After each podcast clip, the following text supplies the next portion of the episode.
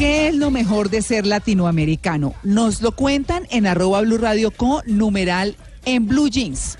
Les voy a preguntar a cada uno de ustedes, eso sí, saludando a nuestros mega invitados de hoy, a nuestro queridísimo Esteban Cruz, que es antropólogo, docente y escritor que nos acompañó por muy buen tiempo en eh, Blue Radio y que bueno, a quien seguimos invitando. Esteban, buenos días. Muy buenos días, María Clara, y muy buenos días a todos los que nos escuchan a esta hora, en esta mañana. Aquí venimos y les vamos a contar cosas sorprendentes sobre los pueblos del mundo. Y muchas gracias, eh, sobre todo a usted, María Clara, por la invitación. Bueno, muy bien. Y a Nicolás Parnetti, lo dije bien, Pernetti. Pernet, Pernet sin la I, pero también Ah, está bien Pernet. así. ¿Pernet como el cantante? Ah, como bueno. el músico, sí. Eh, chévere. Ah, bueno, buenísimo. Muy pichado, muy pinchado, Nicolás. Sigue sabor Nicolás de él, pero sí como él.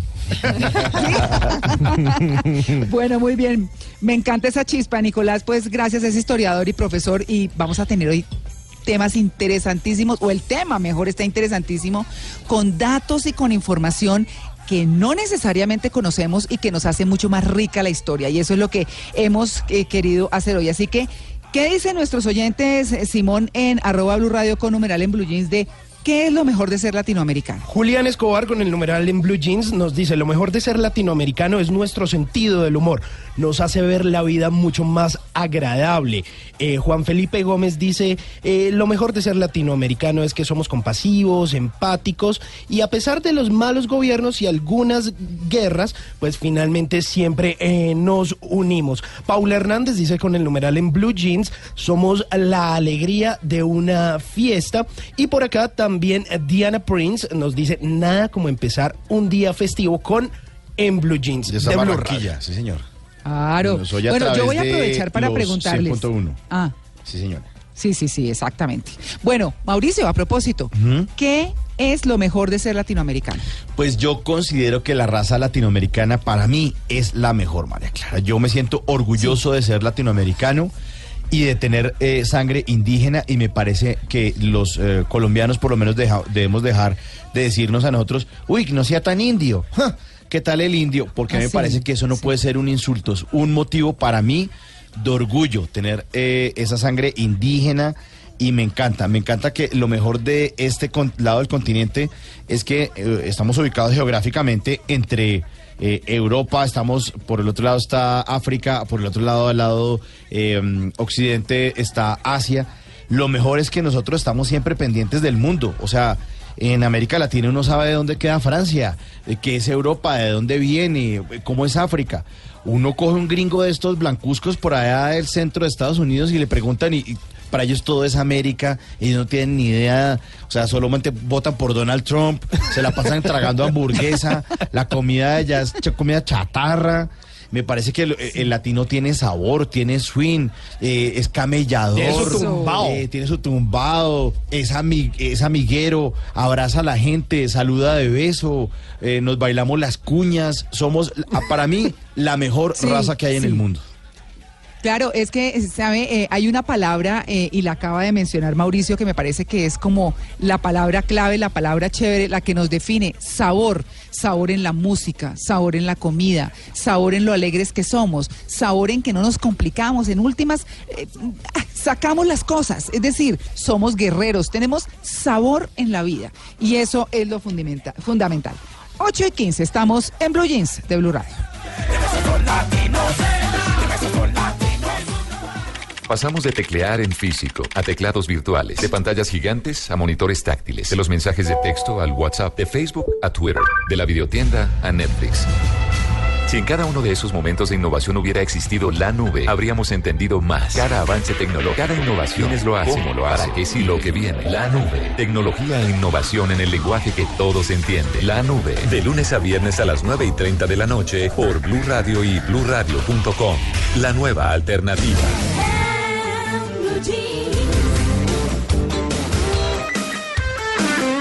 Bueno, hay una hay un hombre, mejor, al que admiro muchísimo, que es un actor norteamericano, que es Morgan Freeman.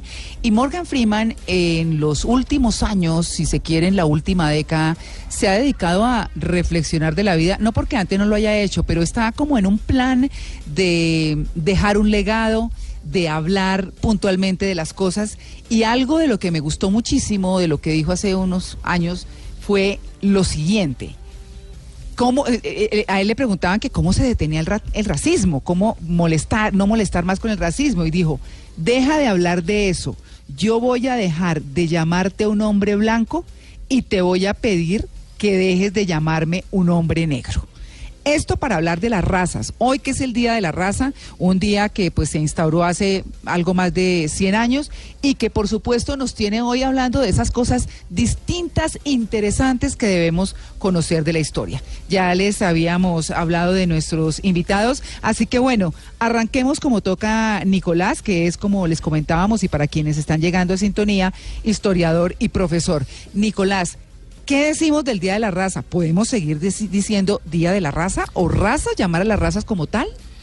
El cuento es que el 12 de octubre siempre ha sido un día que ha sido motivo de mucha controversia. Obviamente los españoles siempre han intentado decir que, que el 12 de octubre se llame Día de la Hispanidad porque ellos están muy orgullosos de como todo el legado español que dejaron en toda América. Cuando hablaban del, del Día de la Raza hacían como la alusión a la raza de América Latina, un poco la raza cósmica que decía Vasconcelos, como, como la, la raza que es mezcla de todas las razas. Cada vez más la ciencia y hasta la ONU se ha opuesto a que se hable de raza porque dicen que la raza es un concepto que divide, que separa como a la gente en diferentes especies, como si fueran diferentes biológicamente hablando y dicen que es mejor hablar de conceptos como etnia, que es cultural, como población, como cultura, que hace alusión a una diferencia, pero más de la historia, de cómo cada pueblo se desarrolla y no raza porque se refiere mucho como a temas casi biológicos. Y ahora la pelea del presente es para decir que si es un día de las razas en plural, no nada más una, sino las muchas que hay en toda América, o el día de la, eh, de la integración racial o de la diversidad cultural, más bien. Entonces como que sin duda no hay todavía una sola eh, manera de llamar a este día y, y de hecho cada país lo llama de un modo distinto. Pues porque se habla del Claro. Día de la Raza, se habla del Día de la Diversidad Cultural, hasta el Día de la Resistencia Indígena, o sea, en cada... De la hispanidad De la hispanidad. Sí. O sea, que no hay un modo nada más de decirle a Y este cada 12 de uno le da su connotación, ¿no? Sí. Finalmente. Y es que al final, eh, como decía Nicolás, eh, María Clara y todos los oyentes, los estudios genéticos nos dicen que nosotros somos casi idénticos, o sea, lo que nos diferencia es la piel. Si han hecho un montón de trabajo, sobre todo los norteamericanos europeos, y se dan cuenta, por ejemplo, que un indígena está tan emparentado con un alemán como podría estar uno con los primos. Es una cosa increíble. Y ahí es cuando uno ve al colombiano racista diciendo, ah, esos no sé qué, esos no sé qué más, porque se ve blanco, mono, pero tiene ahí jeta de indio igual que uno. No, tiene jeta de indio como uno, así con ojos verdes, o es así, sale así chuto con el pelo afro y dice, ah, malditos negros, y es, y es como igual que cualquiera, pero con la nariz afro, y ese es el colombiano racista, y, y eso no, eso es sin fundamento. Eh, eh, eso es lo, Bueno, que, ¿sabe qué? lo que yo decía Mara Clara, eso, eh, de decir, Ajá. uy, no sea tan indio, pero ¿qué le está diciendo? Un tipo que mide 1,60, tez morena, o- ojos negros, eh, cabeza Sí. plana, eh, o, eh, nariz ancha, o cabe- eh, oreja baja, y diciéndole a otro, uy, no sea tan indio. Y que esa parte de una equivocación, ¿no, Nicolás? Porque hablábamos de alguna manera que cuando llegaron, es- pensaron que habían llegado a la India, pero que definitivamente no era la India y nos quedamos como indios, Sí, no esa como fue, indígenas. pues esa fue la gran, la gran locura de, de Colón y de toda España, que se van a buscar cómo llegar a la India, a Japón, a buscar la forma de llegar más rápidamente a la canela, a la pimienta, a todas las especias. Y claro, para esa época no había ni idea de qué quedaba por allá lejos en el mar. O sea, no es que uno pudiera decir, ah, llegó a América, es que sencillamente llegó a un lugar desconocido sin saber dónde era, con gente que no entendía y dijo, pues esto es la India porque no tenía ni idea de cómo era la India. Básicamente era, nacimos de la búsqueda de un sueño que se encuentra con un continente y que se eh, que no se conoce y que de modo ignorante se dice la India y por eso eh, se quedó lo de los indios, los indios, los indios. Claro.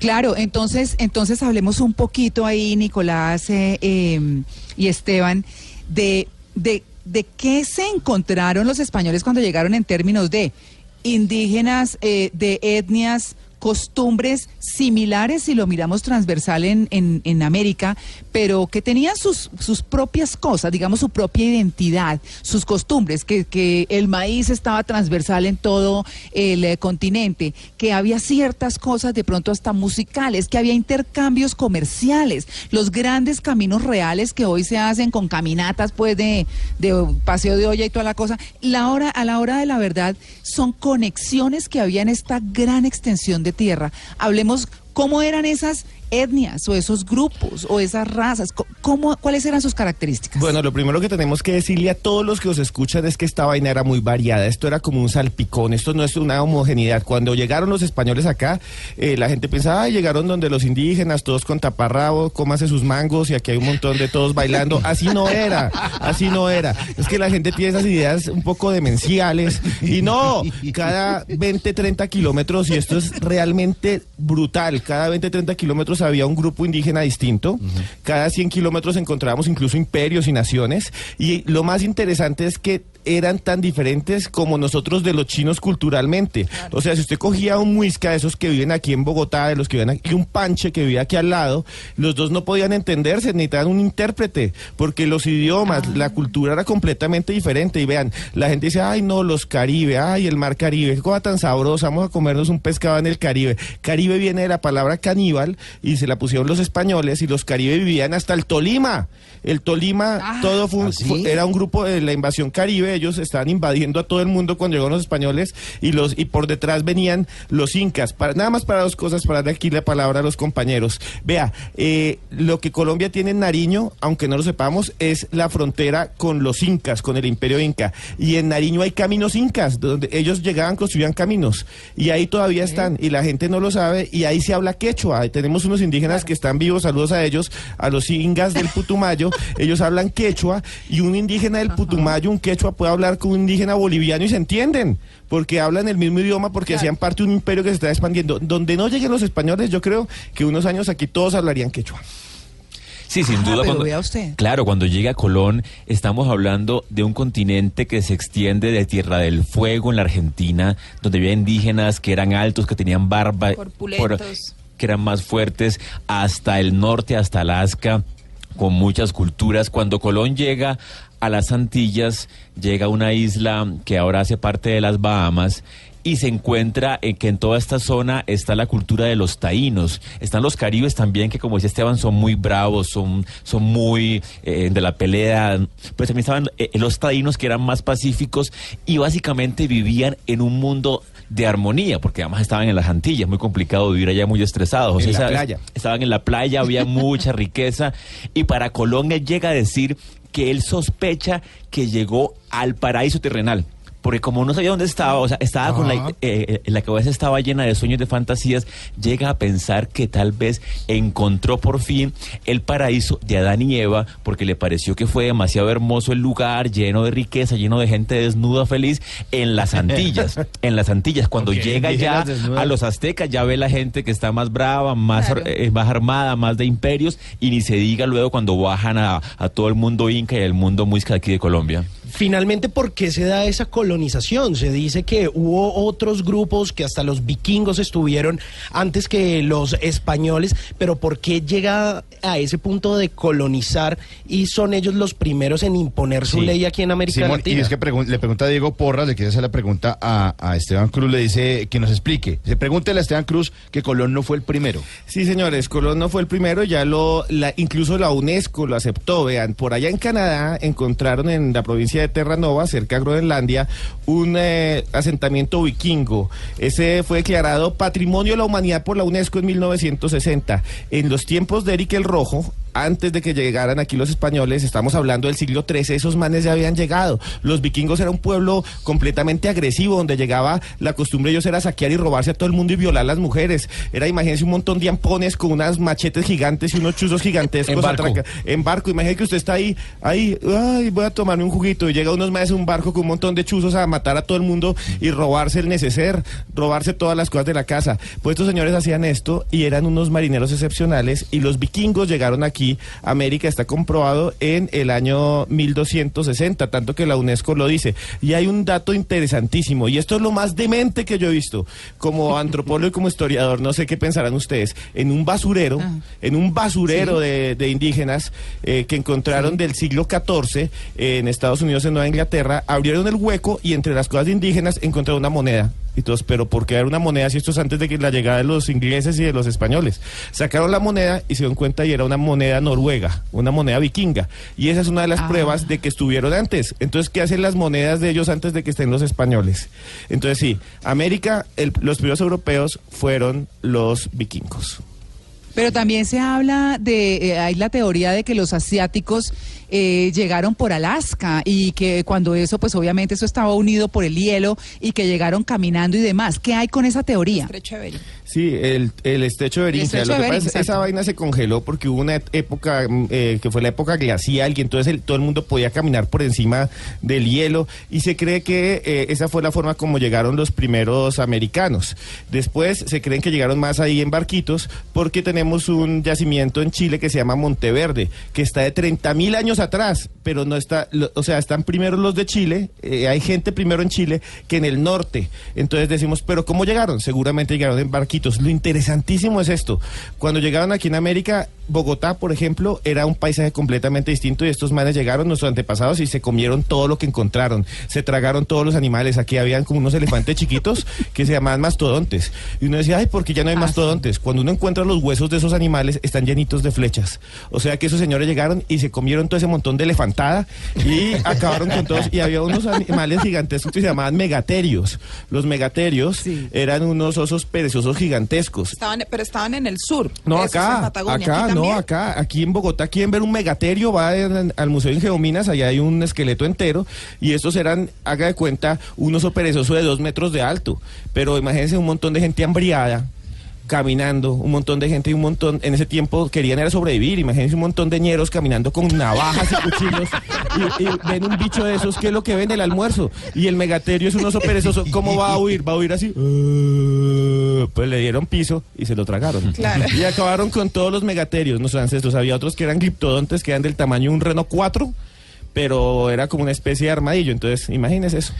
Y además también, No. eh, aparte de la, de la llegada que está comprobada de los vikingos, de los pueblos de Asia también, que llegaron a Chile, que llegaron a, a toda la parte de Centroamérica, también hay un misterio muy grande, es que si usted ve, por ejemplo, las cabezas de los olmecas, que son cabezas grandes que ustedes han visto de pronto en Los Simpsons, que le dan una a Homero Simpson después de una, Sí. es una pelea con Mr. Burns, eh, usted ve la cabeza eh, olmeca y tiene eh, la nariz de los africanos, es nariz, usted puede buscarla Ancha. eh, en Google y es ancha. Y el misterio es cómo hicieron cabezas de africanos eh, mucho antes de que llegaran esclavos de África. Claro. El misterio está porque se habla que tal vez hubo una llegada de africanos, pero eh, no se sabe cómo, pero la prueba está en que es el modelo para estas cabezas De, olmecas. de hecho, las razas se confunden. Hay un comediante eh, de ascendencia filipina que se burla y dice que a él lo confunden con los mexicanos. Entonces, el, el show del tipo en Estados Unidos es, es que la gente le dice, oiga, ¿pero qué? ¿Tacos? Eh, ¿Ranchera? El tipo, no, yo soy filipino.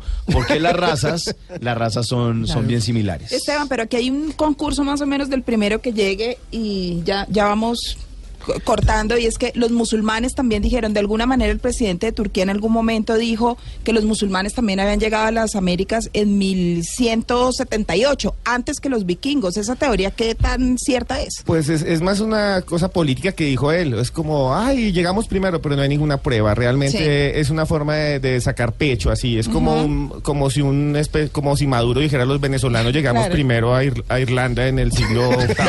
O sea, Pero es no hay ninguna prueba sobre eso tampoco. No, no, no hay ninguna prueba sobre eso. Bueno, miren, esto está interesantísimo, como para estar en un sofá desayunando chocolatico, queso, almohábana, toda esta hora, todo propio nuestro, por supuesto, a esta hora, porque el tema está buenísimo. Vamos a hablar, eh, seguir hablando, por supuesto, de la conquista y de el Día de la Raza, pero de esta manera, distinta, informal, con muchos datos, así que no se muevan. Ya regresamos, estamos en Blue Jeans de Blue Radio. Bueno, estamos hablando hoy de una forma distinta de la conquista de América, de el Día de la Raza, de nosotros mismos, de, de qué es lo mejor de ser latinoamericano? Que es lo que les estamos preguntando hoy a ustedes, nuestros oyentes. Pero quiero traer, para continuar con el tema y para quienes están llegando a sintonía y están escuchando que este es nuestro tema, pues estamos con eh, Nicolás Pernet que es historiador y profesor, y con Esteban Cruz, que es antropólogo, docente y escritor. Así que yo quiero arrancar con ustedes con una frase de esas que andan rodando por ahí por internet. No todo es malo, la verdad. Hay unas que es muy chévere que dice, éramos humanos hasta que la raza nos desconectó, la religión nos separó, la política nos dividió y el dinero nos clasificó. Eso lo veríamos hoy. En esa época todo este tema de religiones eh, y de raza y de y, lo político en lo que se puede aplicar, porque por supuesto existía y el trueque o, o la forma económica de comportarse, ¿cómo era de lo que no conocemos? Eh, pues en toda América había muchas culturas que comerciaban entre ellas pero también culturas que se enfrentaban entre ellas, pues tampoco es que era un paraíso de paz y amor entre todos los pueblos indígenas, había mucha guerra, como dijo Esteban, los incas empezaron a expandirse por todos los Andes y si no llegan los españoles llegan hasta Colombia sin duda alguna, los aztecas tenían muchas muchos pueblos enemigos en toda la zona de México, de hecho cuando llega a México Hernán Cortés se alía con los pueblos enemigos de los aztecas para ganar soldados, porque realmente cuando va Cortés hacia México eh, son muy pocos españoles y su estrategia va a ser que se alía con los enemigos de los aztecas de toda la región para poder invadirlos. Y además de eso también, cuando llegan a México, los aztecas tenían un mito del dios Quetzalcoatl, que era la serpiente emplumada, que dentro de sus mitos estaba la idea de que algún día volvería eh,